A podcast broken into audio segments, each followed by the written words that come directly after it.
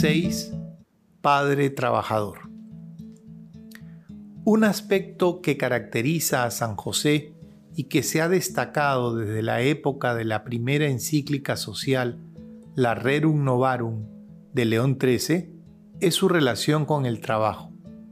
San José era un carpintero que trabajaba honestamente para asegurar el sustento de su familia. De él, Jesús aprendió el valor, la dignidad y la alegría de lo que significa comer el pan que es fruto del propio trabajo. En nuestra época actual, en la que el trabajo parece haber vuelto a representar una urgente cuestión social y el desempleo alcanza a veces niveles impresionantes, aún en aquellas naciones en las que durante décadas se ha experimentado un cierto bienestar, es necesario con una conciencia renovada comprender el significado del trabajo que da dignidad y del que nuestro santo es un patrono ejemplar.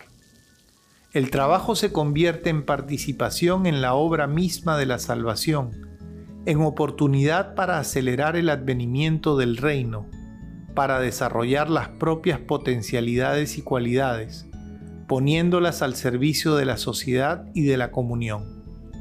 El trabajo se convierte en ocasión de realización no solo para uno mismo, sino sobre todo para ese núcleo original de la sociedad que es la familia.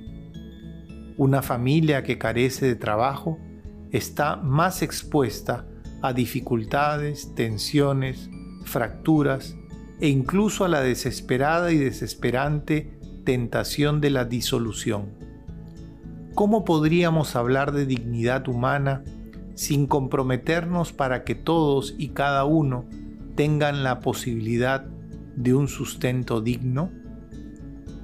La persona que trabaja, cualquiera que sea su tarea, colabora con Dios mismo, se convierte un poco en creador del mundo que nos rodea la crisis de nuestro tiempo, que es una crisis económica, social, cultural y espiritual, puede representar para todos un llamado a redescubrir el significado, la importancia y la necesidad del trabajo para dar lugar a una nueva normalidad en la que nadie quede excluido.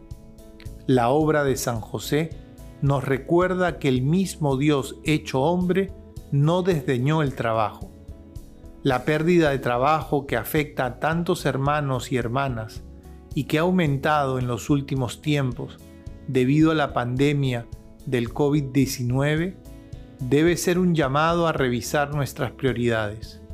Imploremos a San José Obrero para que encontremos caminos que nos lleven a decir, ningún joven, ninguna persona, ninguna familia sin trabajo.